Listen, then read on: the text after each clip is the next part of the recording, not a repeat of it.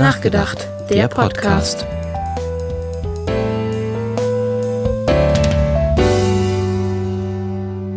Heute Was tun gegen Rechtsextremismus? Hallo und herzlich willkommen zu einer neuen Folge drüber nachgedacht. Auch heute sind wir nicht alleine, sondern sprechen mit Sebastian Ramnitz. Möchtest du dich einmal kurz vorstellen? Ja, sehr gerne. Ähm, hallo auch von meinerseits. Ich bin Sebastian Ramnitz. Ich bin ähm, 34, komme aus Fechter. Ich bin gelernter Erzieher. Ich habe zehn Jahre in der Jugendhilfe gearbeitet, darunter drei Jahre in einer geschlossenen intensivtherapeutischen Wohngruppe mit hochdelinquenten jugendlichen Jungs, also männlichen Intensivstraftätern im Aufnahmealter von 10 bis 14. Ähm, habe seit 2006 angefangen, mich hobbymäßig äh, mit Rechtsextremismus auseinanderzusetzen. Hobbymäßig stellt man sich die Frage, wie geht das? Äh, geht so, indem man bunte Haare hat und dann von komischen Leuten mit sehr viel weniger Haaren auf einmal angegriffen wird. Äh, dann kommt man dazu, sich mit sowas auseinanderzusetzen. Und dann haben wir als Freundeskreis gesagt, okay, dann machen wir mal Projekte dagegen, haben angefangen und ähm, ja, irgendwie wann wurde das bekannter und größer sodass ich 12, äh, 2012 mich nebenberuflich selbstständig gemacht habe und äh, 2014 dann komplett selbstständig als Bildungsreferent und Berater im Kontext Rechtsextremismusprävention und Demokratieförderung. Ähm, habe das somit eine ganze Weile komplett selbstständig gemacht. Ähm, habe jetzt 2000, Ende 2019 äh, eine halbe Stelle bei einer Gewerkschaft angenommen, wo ich für Demokratie und Rechtsextremismus zuständig bin. Und mit der anderen Hälfte bin ich immer noch äh, als Freelancer für ja, Demokratieförderung, Rechtsextremismusprävention unterwegs und mache immer noch Projekte, immer noch viel Beratung, äh, viele Fortbildungen, Weiterbildung. Ähm, von äh, Kita bis große Betriebe ist irgendwie alles dabei. Und ähm, ja, so, genau. Das vielleicht ganz kurz. Das ist ja sehr umfangreich. Ähm, wir fragen immer alle Menschen, mit denen wir sprechen, nach den Pronomen am Anfang. Wie möchtest du denn angesprochen werden? Ähm, gerne eher. Alles klar. Okay. Dann werde ich dir jetzt, damit unsere ZuhörerInnen dich etwas besser kennenlernen oder einen ersten Eindruck sozusagen noch von dir bekommen, ähm, ja, verschiedene Wer würde eher Fragen stellen und du beantwortest die einfach ganz spontan mit der ersten Sache, die dir mehr zusagt, sozusagen. Comedy oder Drama? Comedy. Rucksack oder Koffer? Rucksack. Hund oder Katze? Uh, das ist gerade schwer. Äh, gerade Katze. Schokolade oder Gummibärchen? Schokolade. Zitronen- oder Pfirsicheistee? Äh, Pfirsich. Netflix oder Sky? Äh, Netflix. Tee oder Kaffee? Kaffee. Puzzeln oder Fernsehen? Fernsehen. Holz oder Plastik? Holz. Singen oder tanzen? Tanzen. Sommer oder Winter? Winter. Fußball oder Handball? Gar kein Sport. Können wir, äh, ja. können wir gelten lassen, ist in Ordnung. Ja. Berge oder Meer? Uh, ähm, Meer. Süßes oder salziges Popcorn? Äh, Süßes. Pizza oder Pasta? Pizza. Tag oder Nacht? Nacht. Obst oder Gemüse? Obst. Land oder Stadt? Land. Reisen oder zu Hause? Reisen. Harry Potter oder Herr der Ringe? Harry Potter. Cool, das war's schon. Ah, ein bisschen entspannen. Direkt ins Kreuzverhör genommen. ja, ähm, wir sprechen ja diesen Monat ähm, unter anderem über Rechtsextremismus. Und äh, das ist ja auch der Grund, warum wir dich eingeladen haben. Was ist für dich Rechtsextremismus? Wie würdest du das definieren? Als ich angefangen habe, mich damit auseinanderzusetzen, hatte ich, stand ich vor dieser großen Frage, ähm, so, weil es 100.000 Definitionen gibt. Und mittlerweile gibt es eine, mit der ich sehr gerne unterwegs bin, nämlich Rechtsextremismus ist die Ideologie der Ungleichwertigkeit. Also Menschen, dass ich sage, Menschen sind höher und oder minderwertiger, also da ist eine Hierarchie drin, plus die Akzeptanz von Gewalt. Also nicht nur, dass ich selber Gewalt ausübe, sondern auch, dass ich es befürworten würde, wenn andere Gewalt äh, ausüben würden, um dann eine Hierarchie reinzubringen. Also Ideologie der Ungleichwertigkeit plus Akzeptanz von Gewalt ist so für mich die einfachste Definition. Was würdest du sagen, ist so die größte Gefahr bei Rechtsextremismus? Ähm, dass wir sie unterschätzen. Also ähm, ich glaube, das, womit man sich gerne als Gesellschaft irgendwie auseinandersetzt, sind die ähm, dusseligen Glatzen auf der Straße, weil da ist man so weit von weg. Aber der Nachbar der AfD wählt, eine rechtsextreme Partei oder so, ne, die auch weit über 10 Prozent auf Bundesebene kriegen, das ist, glaube ich, die Gefahr. Und dass die Leute dann Lehrer sind und Pädagogen sind und Anwälte und Richter und tatsächlich irgendwie aus der Mitte heraus versuchen, Gesellschaft zu spalten. Äh, und ich glaube, das haben wir in den letzten Jahren gesehen, dass sie da auch sehr erfolgreich sind und dass ähm, so im persönlichen Gespräch oder auch im, im beruflichen Kontext erlebe ich das oft. Ja, äh, ich kenne auch jemanden, der ist da, aber der ist eigentlich ein ganz vernünftiger. Nur da. So, und dann werden die Leute schön geredet und die Ideologie schön geredet weil sie einfach nicht mehr so weit weg von einem ist. Und ich glaube, das, das ist die größere Gefahr als äh, die drei prügelnden Nazis, die für einzelne Leute natürlich sehr gefährlich werden können, ähm, aber im Großen und Ganzen keine gesellschaftliche äh, Anbindung finden. Hm. Ja, jetzt haben wir schon darüber gesprochen, wie du das definierst. Jetzt ist natürlich trotzdem noch die Frage offen, wie bist du denn überhaupt mit dem Thema in Kontakt gekommen? Ja, also als Jugendlicher, äh, ich hatte einen Freundeskreis, die waren alle ein bisschen bunter und die ersten hörten die Ärzte und danach kamen die Toten Hosen, also irgendwie so ganz standardmäßig. Und dann ging es in eine Kneipe, wo auch eher ein bisschen alternative Leute rumliefen. Ähm, und das war ähm, jetzt noch nicht so die Idee zur Politisierung. Auch in der Schule war ich total schlecht. Ich hatte in Politik und Geschichte immer durchweg Fünfen und äh, ja, ähm, das ging erst los, als ähm, dann irgendwie klar wurde, dass Leute uns angefeindet haben und gesagt haben, ey, hier, was wollt ihr, was wollt ihr hier, verpisst euch, ähm, dass wir dann gesagt haben, oder ich auch, okay, jetzt muss ich mal irgendwie wissen, wer da irgendwie ein Problem mit mir hat und warum. Und äh, dann habe ich so Zusammenhänge erkannt und äh, dann wurde es auch irgendwie wichtig zu sagen, okay, die versuchen hier gerade eine Szene aufzubauen, die wollen äh, viele Leute werden, um ähm, Individualität ähm, zu verdrängen und äh, ihre Position da zu stärken. Und ja, dann hat sich das so ergeben, dass es auch irgendwie keine andere Idee gab, außer zu sagen, okay, wir machen was, weil Verstecken und Weglaufen war ganz sicher nicht die Idee so. Bei deiner Arbeit, wenn du Seminare gibst, wie bringst du den Menschen das Thema näher? Also wie fängst du überhaupt an, das anzusprechen? Hm, das ist immer ganz unterschiedlich vom Klientel. Also ich sage mal, es ist ja ein Unterschied, ob ich mit Kindern in der Grundschule arbeite, ob ich in einem Seniorenheim unterwegs bin ob ich äh, mit Leuten vom, äh, von der Feuerwehr spreche, ob ich mit Leuten spreche, die sowieso rechts sind und ich da als Feind ankomme oder ob es Leute sind, die einfach Aufklärung wünschen, weil sie irgendwie gerade eine Jugendgruppe sind oder das Thema spannend finde. Ähm, ich glaube, mh, hm, das, was am wichtigsten ist, ist immer die Idee von, ähm, von, eine, von Verbindung herstellen, Beziehungen herstellen. Also das, was ich für mich brauchte, war ja ähm, eine Idee, was das mit mir zu tun hat. Und ich glaube, dass beispielsweise jeder das Gefühl kennt, unfair behandelt zu, zu werden. Und jeder weiß auch für sich, dass das kein schönes Gefühl ist. Und dann stellt sich auch die Frage, wenn ich das weiß, wie das ist und das nicht gut finde, will ich jemand sein, der anderen das Gefühl vermittelt.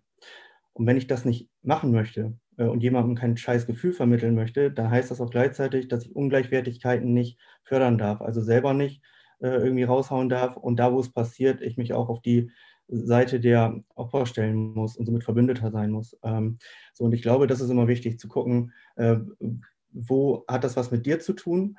Ähm, und wenn sich das schlecht anfühlt, ähm, warum wollen wir nicht alle was dagegen machen? Und äh, im, wenn die Beziehung stimmt zueinander, dann funktioniert es auch im Regelfall. Also du arbeitest mit ganz unterschiedlichen Menschen. Also du arbeitest, also in deinen Coachings arbeitest du einerseits mit Jugendlichen, Kindern und mit Älteren auch. Ähm, was bedeutet denn die Arbeit mit Menschen und Jugendlichen allgemein für dich? Also wie ist das für dich?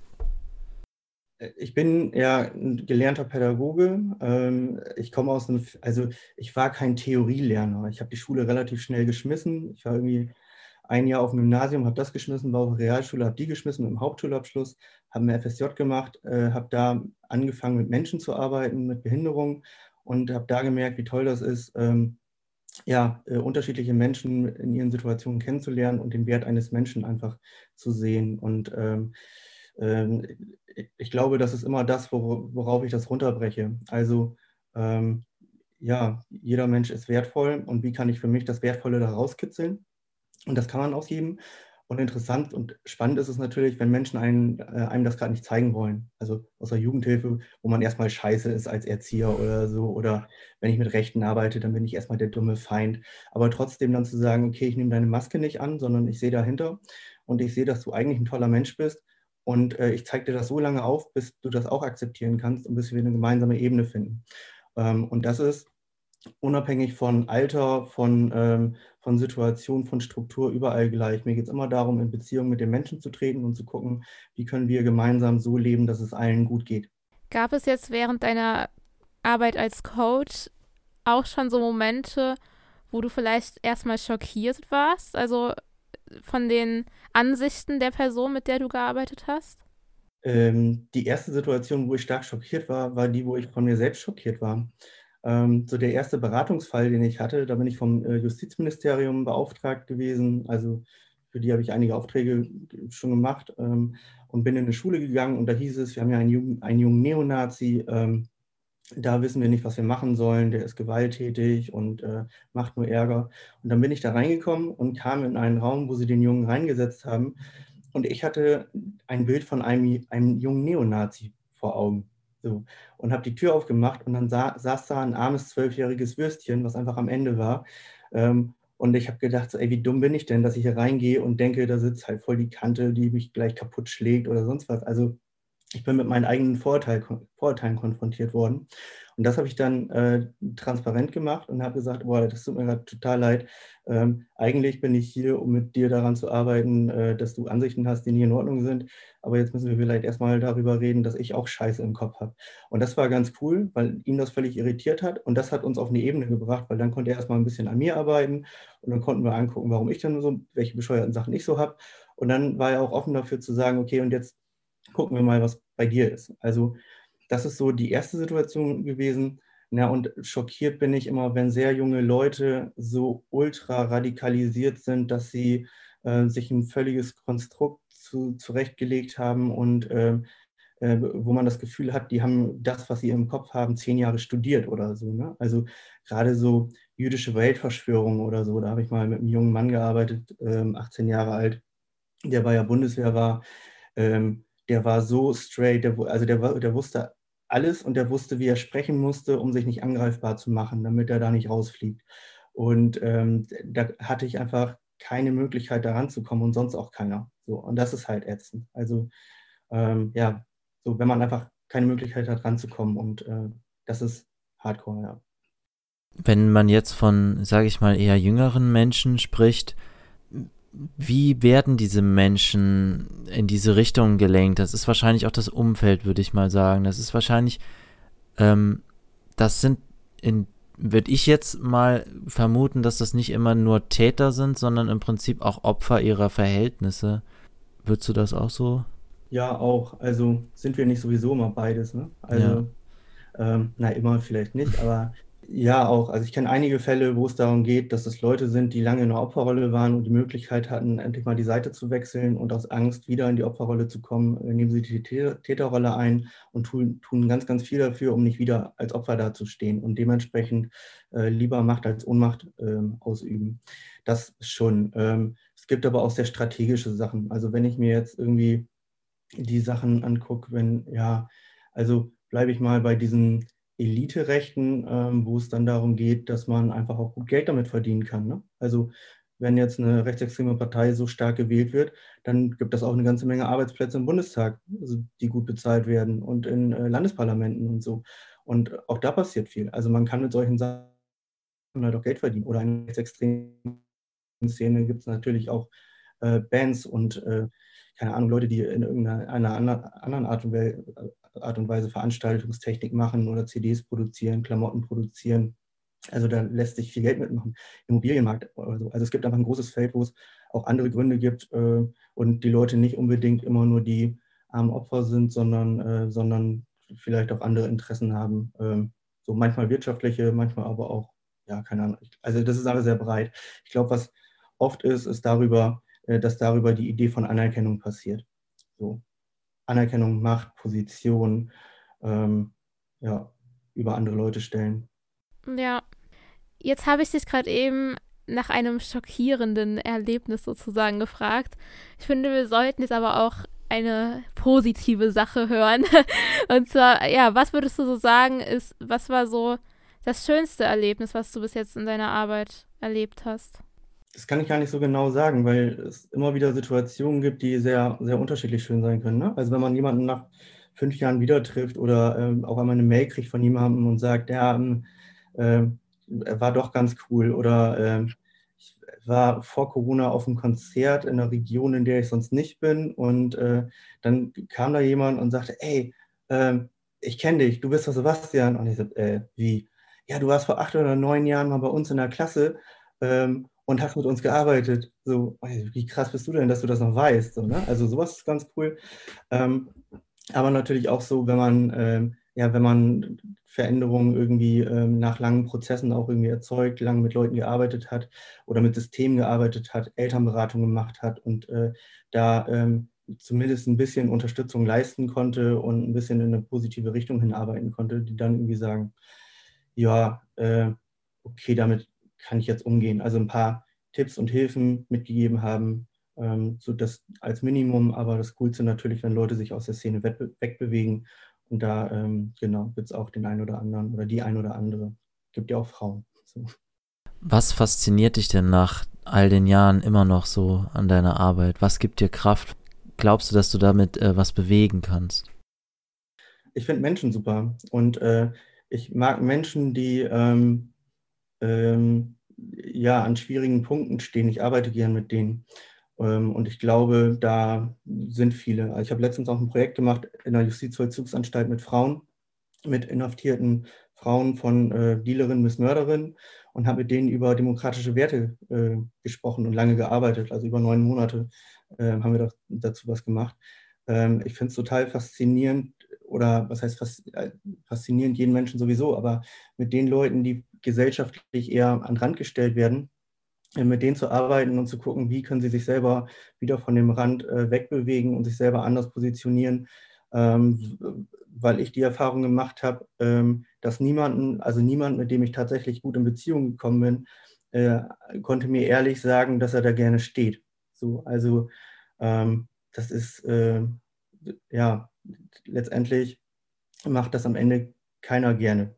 So, und die Frage ist halt, wie, wie kommt man dahin wieder zurück? Was kann man mit seinem Leben noch anfangen? Oder hat man schon aufgegeben und versucht jetzt da ja noch irgendwie ein Strohhalm zu greifen, um nicht ganz unterzugehen oder so, ne? Für deine Arbeit bist du ja auch schon ausgezeichnet worden als Botschafter für Demokratie und Toleranz äh, von, vom Bündnis für Demokratie und Toleranz. Wie, wie kam das? Also, das ist ja jetzt schon ein bisschen länger her, aber äh, wie ist das passiert und was hast du daraus gezogen? Ja, wie das genau passiert ist, weiß ich auch nicht. Äh, ähm, also es war 2009 und wir haben 2006 uns ja irgendwie gegründet und da ganz, ganz viele Projekte gemacht ähm, und auch welche, ähm, die für unseren kleinen Landkreis sehr groß wirken. Also äh, ich sage mal, das äh, erste größere Projekt, da haben wir 25.000 äh, kleine Infohefte gedruckt mit Informationen über die rechte Szene vor Ort und alles, was, was es so grob darüber zu wissen geben sollte und haben die an allen Schulen äh, hier im Landkreis verteilt, auch jetzt der fünften Klasse. 25.000 ähm, reichen in Fechter, in Berlin reichen die nicht. Also da wäre es eine andere Nummer gewesen. So.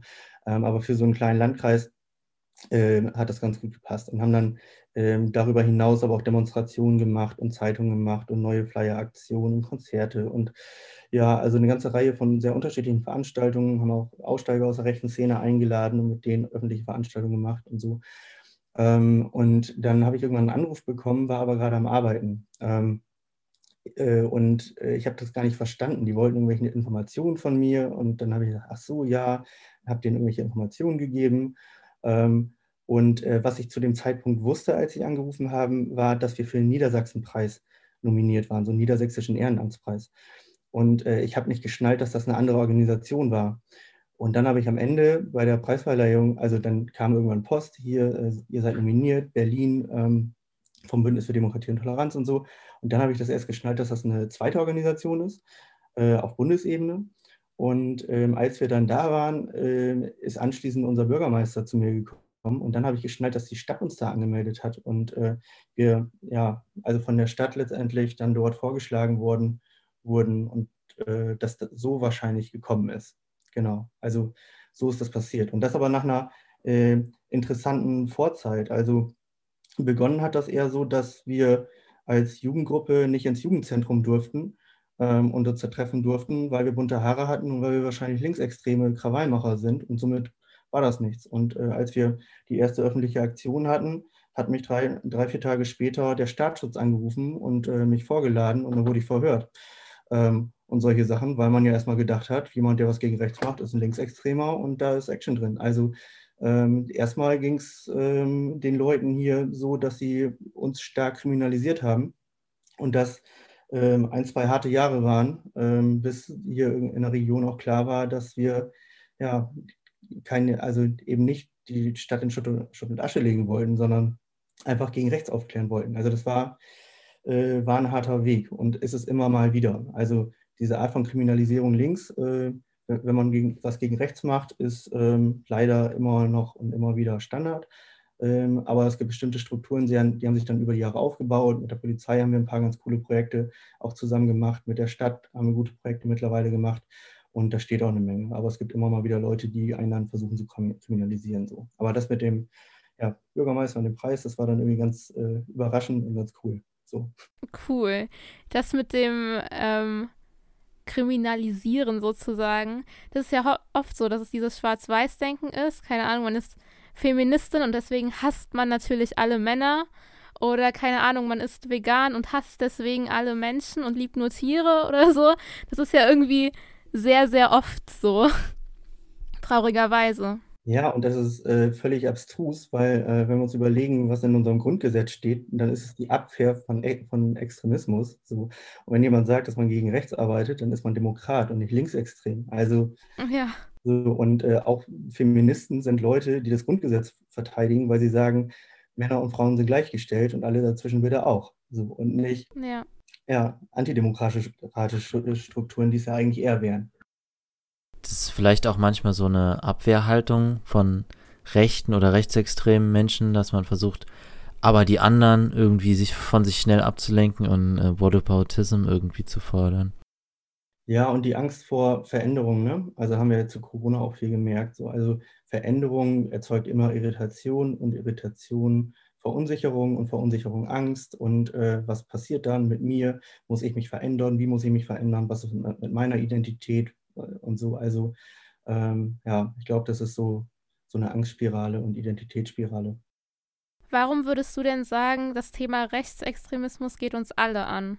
Auch wenn wir selber vielleicht nicht rechtspolitisch orientiert sind, warum geht uns das alle was an?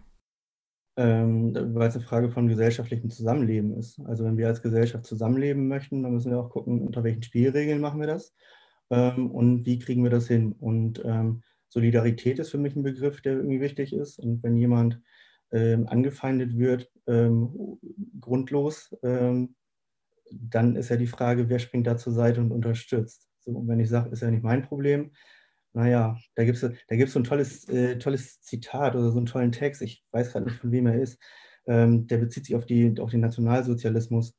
Erst hatten sie was gegen die Juden, ähm, aber ja, ich war ja kein Jude, deswegen habe ich da nichts gesagt. Dann hatten sie was gegen die Schwarzen, aber naja, ich war ja nicht schwarz, dann habe ich nichts gesagt. Dann hatten sie was gegen die Linken, aber ich habe ja nichts gesagt. Und dann holten sie mich und keiner konnte mir helfen. So, also die Frage ist halt immer, äh, je früher wir Herausforderungen erkennen und gemeinsam angreifen oder anfassen ähm, und eben nicht links liegen lassen oder rechts liegen lassen, ähm, desto ähm, einfacher ist es dagegen anzugehen. So, und deswegen Probleme am besten im Keim ersticken und nicht erst warten, bis sie riesengroß sind. Riesengroß sind da. Hätte man bei der Klimakrise ja auch machen können. Jetzt stehen wir da. Das sind alles äh, Konflikte und Probleme, die seit Jahren schwelen, aber immer wieder thematisiert werden, aber nichts aktiv getan wird. Ja, mh, hm, wenn wir jetzt von Gesellschaft sprechen, hat sich denn in den letzten Jahren innerhalb der Gesellschaft was verändert? Also vielleicht positiv, aber vielleicht auch negativ? Ja, ich glaube beides. Also irgendwie äh, negativ, dass man irgendwie alles sagen darf, habe ich das Gefühl. Seit die AfD im Bundestag ist und irgendwie eine Hetzrede nach der anderen hält, ist äh, wieder alles erlaubt. Ähm, es wird äh, so viel mehr gesagt, ähm, äh, also wie offen rassistisch gesprochen wird und teilweise auch gehandelt wird. Ähm, erschreckend. Gleichzeitig, äh, wenn wir von den Positiven sprechen, dann glaube ich, dass dass viele Sachen sichtbarer sind. Also, dass wir eher hingucken und dass wir Sachen eher nochmal thematisieren, dass sie eher eine Medienreichweite kriegen. Also, wenn ich jetzt daran erinnere, äh, Allianzstadion zur EM. Und was das auf einmal für eine Reichweite bekommen hat, weil der Orban so einen Scheiß gemacht hat oder so. Und äh, das ist natürlich schon so, dass, äh, oder jetzt Polizeigewalt, ne, rassistische Polizeigewalt oder generell Polizeigewalt, meist ja rassistisch dann, ähm, äh, auch da ist, glaube ich, einfach eine andere Sichtbarkeit. Rassismus im Fußball ist eine andere Sichtbarkeit. Ich glaube nicht, dass das vor 20 Jahren nicht da war. Ich glaube einfach, dass vor 20 Jahren kein Schwein hingeguckt hat. Ähm, daher finde ich schon ganz gut, dass, ähm, dass es jetzt gesehen wird einfach und ähm, mehr Aufmerksamkeit da ist, wobei wir noch lange nicht am Ende sehen. Also die Frage ist immer, was sind dann die Konsequenzen von rassistischer Polizeigewalt? Immer noch irgendwie relativ wenig. Ähm, so und bei anderen Themen halt äh, auch. Und da ist so die Frage, wie kommt man dahin, dass es dann auch irgendwie Auswirkungen hat und äh, die Leute nicht denken, am Ende haben sie trotzdem gewonnen und sitzen am längeren Hebel oder so. Ich finde es ja ganz äh, interessant, dass viele Rechte oder Rechtsextreme ja immer sagen, man dürfe ja nichts mehr sagen. Ähm, das ist ja im Prinzip so eine fadenscheinige Sache, dass eigentlich ist es ja fast umgedreht, dass einfach viel mehr jetzt plötzlich wieder gesagt wird, was man sich irgendwie jahrelang in der Politik gar nicht getraut hat anzusprechen. Ja, ich finde so, äh, das, was man nicht mehr sagen darf, ist, ist die Leugnung des Holocaustes. Das darf man nicht sagen. Und wenn ja. man sonst anguckt, was irgendwie strafbar und nicht in Ordnung ist, dann alles, was den Artikel 1 angreift. Die Würde des Menschen ist unantastbar. So, und was wollen sie dann sagen? Sie wollen Leute beleidigen und diskriminieren und mobben. Äh, alles andere dürfen sie sagen. So. Und dann weiß man ja schon, was die Idee dahinter ist, was sie gerne wieder sagen wollen würden. Also, das ist so dumm. Ähm, ich weiß gar nicht, wie ich es anders sagen soll. Also, ja. Ja.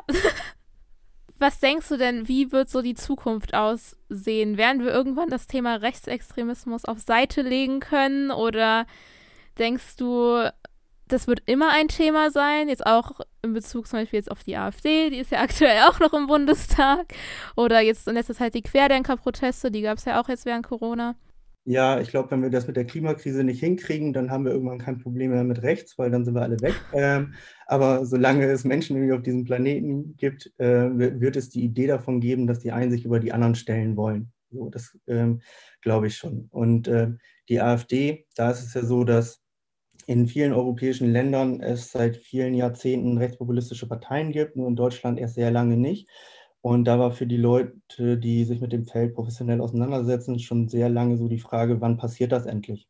Und das war dann ja mit Sarrazin und alles, was so danach kam, ähm, haben die das ja hingekriegt. So Querdenker sind für mich so eine, ähm, also ich sage mal, die Verschwörungserzählungen und Verschwörungsideologien, die werden bestehen bleiben. Die unterschiedlichen Gruppierungen, da werden immer mal wieder neue kommen, dann benennen die sich um. Und das haben wir auch mit den Hogesa Hooligans gegen Salafisten, Pegida und wie sie alle heißen, die kamen ja auch immer mal wieder und dann waren sie wieder weg und dann kommen sie wieder und sind wieder weg. Aber nach, also das Problem ist einfach, dass sie nachträglich natürlich auch den Diskurs beeinflussen. Und gleichzeitig äh, ist, glaube ich, eine große Herausforderung, ähm, die Alt-Right-Bewegung in den USA und die identitäre Bewegung in Europa, ähm, weil die einfach nochmal ganz anders arbeiten, weil die im Hintergrund äh, ja, die Strippen ziehen, ganz, ganz viel Geld haben und äh, gerade in Social Media dafür sorgen, dass bestimmte Wahlkampagnen äh, manipuliert werden und gefahren werden. Also klare Angriffe auf die Grünen jetzt irgendwie ähm, geschossen werden, wo sehr deutlich ist, von wem die sind.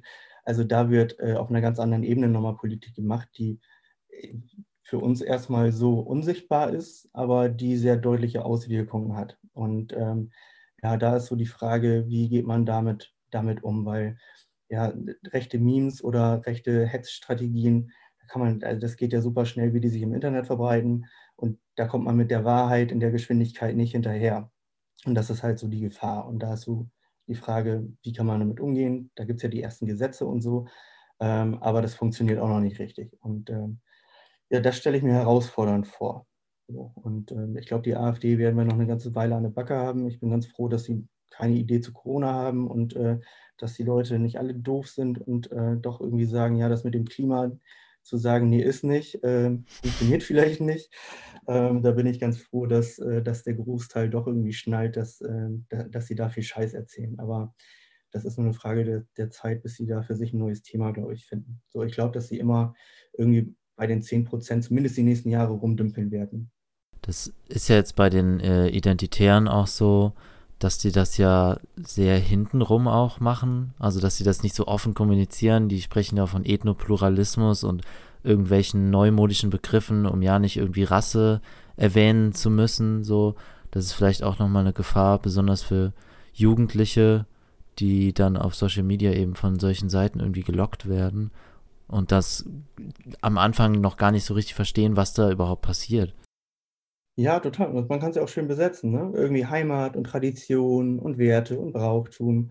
Ähm, so, und wir sind irgendwie alle eine tolle Gruppe, junge Aktivisten, die hier mal zu einem Camp fahren und da mal was Tolles machen und so.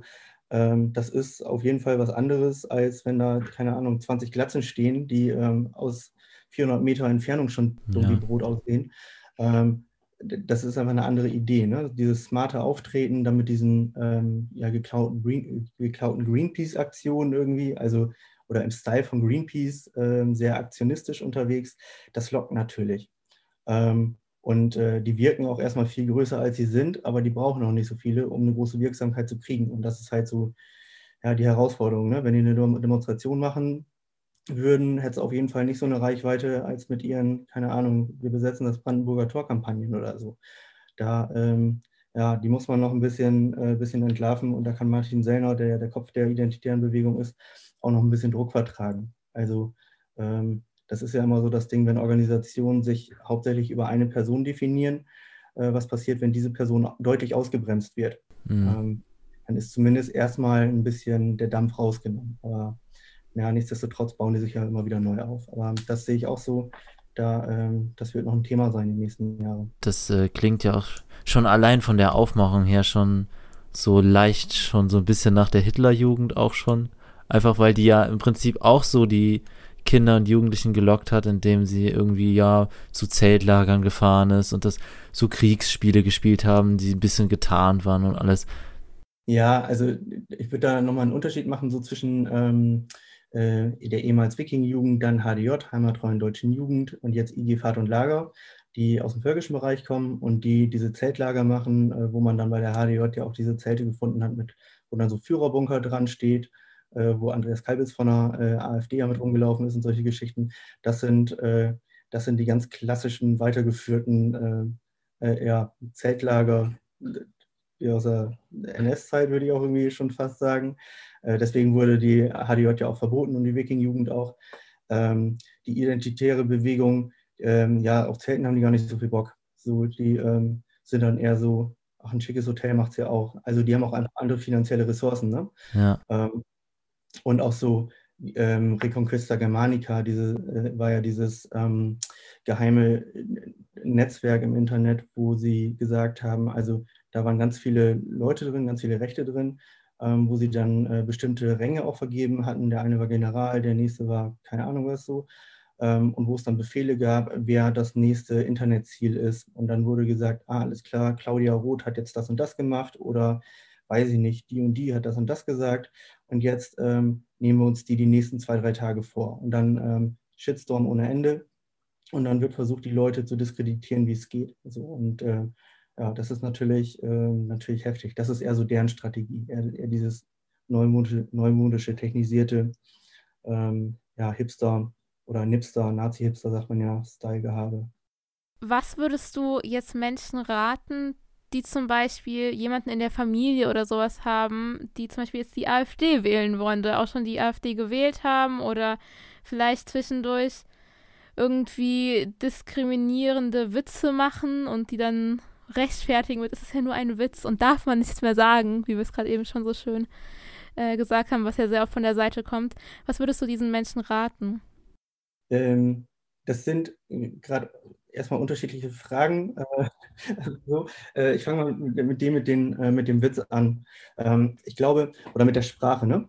Ähm, wenn jemand noch den und den Begriff sagt oder so. Da haben wir ja gerade medial wieder ein neues Thema, äh, was aufgeploppt ist. Ähm, und das ist ja auch kein seltenes. Ähm, ich kannte das aus einem eigenen Kontext. Und ähm, auch da ist ja immer die Frage, was heißt Familie, welche Leute sitzen da und wie viele und äh, so. Und ich habe das so gemacht, dass ich gesagt habe, also ich wusste, dass immer mal wieder rassistische Begriffe fallen und dass das perspektivisch wahrscheinlich auch weiter passieren wird. und habe dann irgendwann gesagt, so, bin aufgestanden, habe gesagt, ihr müsst mir einmal alle zuhören. Ähm, ich weiß, das passiert oder das passiert ja immer, die und die Begriffe sind hier gerade gefallen und ich will das nicht. Ähm, und es war auch nicht bei mir zu Hause ähm, so, äh, dann ist ja, du kannst ja keine Leute woanders rausschmeißen. Und ähm, habe dann gesagt, dass ich das gut finden würde, wenn sie sich überlegen, ob das beim nächsten Treffen so ist, dass sie das unterlassen können. Ähm, alternativ müssen sie das einfach so machen, dass sie mich nicht einladen, das ist auch okay. Und äh, ich würde jetzt gehen, ich bin ja auch nicht sauer oder so, aber ich würde jetzt gehen, dann können die in Ruhe darüber diskutieren, wie sie es denn haben wollen und dann ist gut. Ähm, und dann waren die alle sehr irritiert und beim nächsten Mal wurde ich dann wieder eingeladen. Ähm, und ähm, ja, dann saß ich da und dann war auch irgendwie eine gewisse Anspannung da. Und äh, dann saß jemand neben mir, ein bisschen, schon einiges älter, und hat dann eben doch einen rassistischen Begriff verwendet, so im Gespräch mit jemand anderem. Und ähm, ich habe sie angeguckt und sie guckte mich an und dann ist sie voll ins Heddern gekommen und sagte so, oh nein, ich meinte, äh, nee, ich meinte ja, nee, den, äh, wie heißt ich noch, so einen dunkelschwarzen, ähm, nee, und ist voll in Panik ausgerastet und dann musste ich so lachen und ich habe gesagt, ey, ganz kurz, entspann dich. Mir geht es nicht darum, dass du von heute auf morgen die ganze, also alles veränderst, was du irgendwie 60, 70 Jahre gelernt hast, das geht nicht, kann ich verstehen. Mir geht es einfach darum, dass wir in einen Prozess einsteigen und bereit sind, uns zu verändern, weil wir nicht äh, abwertend sein wollen zueinander. Ähm, und ich glaube, äh, immer wenn wir das ähm, zu stark emotionalisiert machen, kriegen wir das äh, nicht hin, sondern eher auf einer ähm, coolen, ruhigen, sachlichen Lage ne? oder, oder Gesprächslage, in der man irgendwie sagt, ey, ganz kurz, das ist rassistisch, weil so und so und ich möchte das nicht. Und wie kriegen wir das miteinander hin? Geht das mit mir? Geht das nicht mit mir? Oder so, um, nicht zu, um nicht zu moralisieren. Ich glaube, wenn wir mit Zeigefingern reingehen, dann ähm, hauen uns die Leute ab und gehen in Kampfstimmung. Ähm, so dann knallt es immer gegeneinander. Mhm. Und wir müssen halt irgendwie gucken, dass wir nicht äh, gegen die Leute reden, sondern gemeinsam mit denen gucken, wie man da Wege hinkriegt. Ne? Und in so einem Gespräch kann das sein, ja, alles klar. Ähm, was, okay, was stört dich denn daran? Oder wie können wir das denn hinkriegen, dass wir den Begriff verwenden? Was nimmt dir das, wenn du den Begriff nicht mehr benutzen kannst? So, was fehlt dir dann? Ja, das habe ich schon immer so gesagt. Ja, und wenn das aber etwas ist, wo ja, dass jetzt irgendwie sich jemand angegriffen fühlt und du den nicht mehr verwenden würdest, was also stört, also was stört dich tatsächlich daran und was fehlt? Ähm, und warum ist der Begriff nicht auch annehmbar? So, also eher eine Brücke bauen zur Veränderung, anstatt ähm, harte Konfrontationen, die dann nur Abwehr und Gegenwehr erzeugt. So, das würde ich da sagen. Ähm, vielleicht noch kurz zum Thema, wenn jemand AfD wählt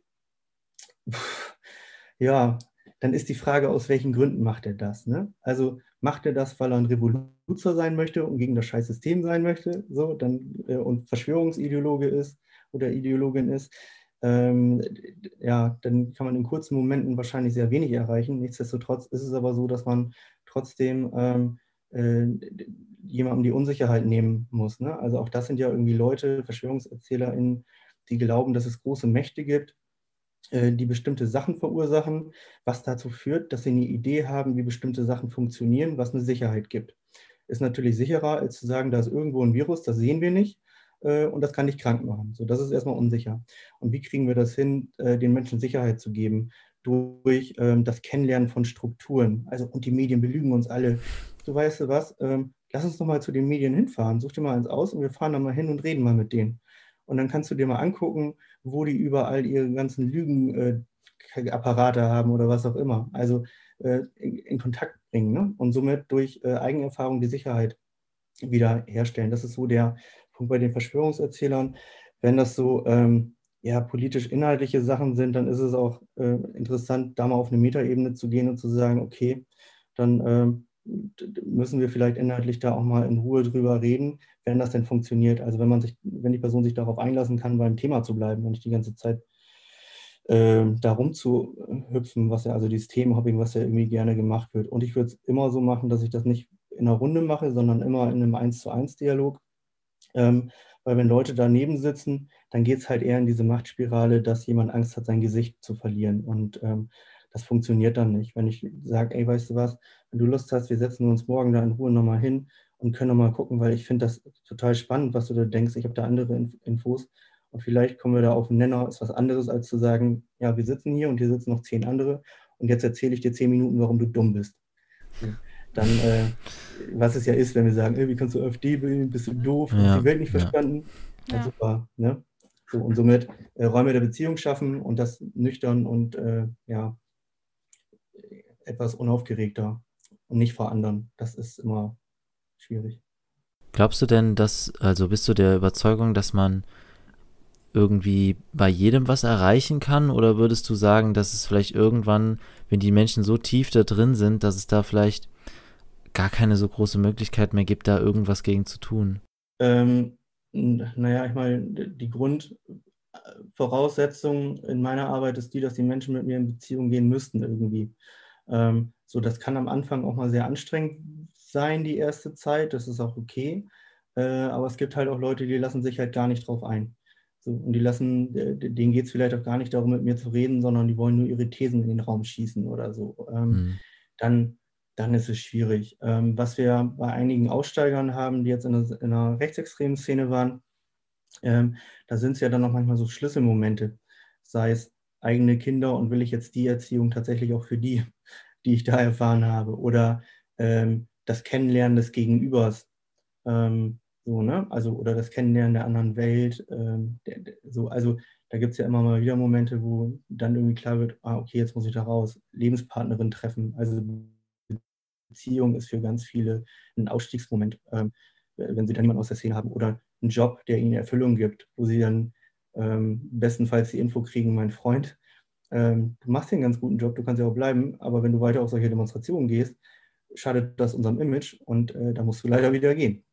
Also auch sowas kann, äh, kann da wirken. Also es gibt äußere Faktoren, es gibt innere Faktoren. Ich glaube, es gibt äh, viele Möglichkeiten, aber es muss in irgendeiner Art und Weise äh, die Person eine Bereitschaft dazu ähm, haben. So, und das muss dann nicht die Bereitschaft sein, ja, ich steige aus der Szene aus. Es kann auch sein, ich will aber die Frau haben oder den Job oder den Mann oder ich weiß es nicht. Ähm, keine Ahnung. Ich möchte, dass meine Familie mich doch wieder mag.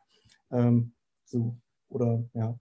Was ähm, glaubst du denn, also was würdest du uns jetzt sagen? Also wie können wir selber aktiv werden?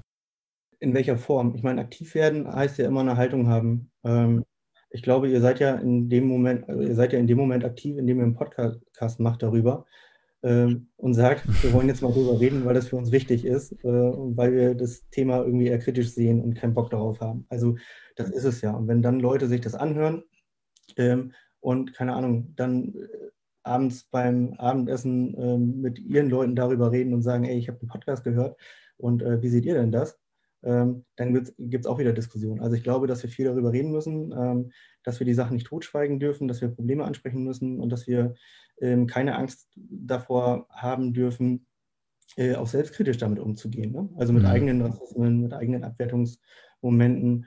Äh, ich glaube, ein bisschen äh, Lockerheit ist manchmal wichtig. Äh, ich finde, dass in den letzten Jahren das sehr, also immer versteifter wird irgendwie. Also ähm, diese typische Nazi-Keule, die rausgeholt wird. Also die Frage ist ja tatsächlich, worüber ähm, in, und in welchen Räumen darf man wie reden? So, und äh, das macht ja auch Angst. So, aber wo sind denn die Räume, wo man einfach mal sagen kann, also wo auch die Leute, die unsicher mit, damit dem Thema sind, sagen können, okay, jetzt will ich aber einfach mal offen reden, weil ich es verstehen will.